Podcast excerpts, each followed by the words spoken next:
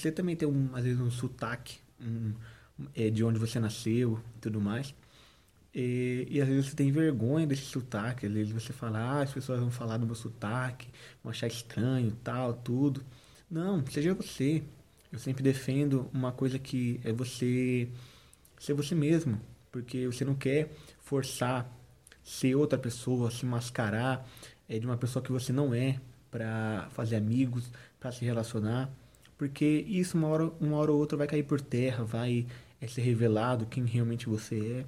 E você tem que, para se relacionar, para fazer amigos, você tem que ser muito íntegro no que você é, é do, da sua personalidade, das coisas que você gosta, das coisas que você não gosta.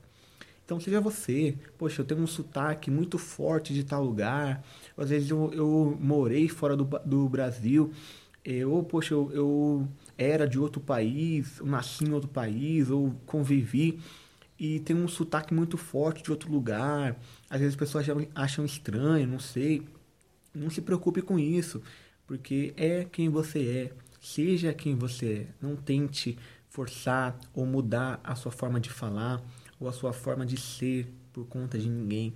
Seja você, porque as pessoas elas vão gostar e vão ser cativadas por conta de quem você é, porque você é único.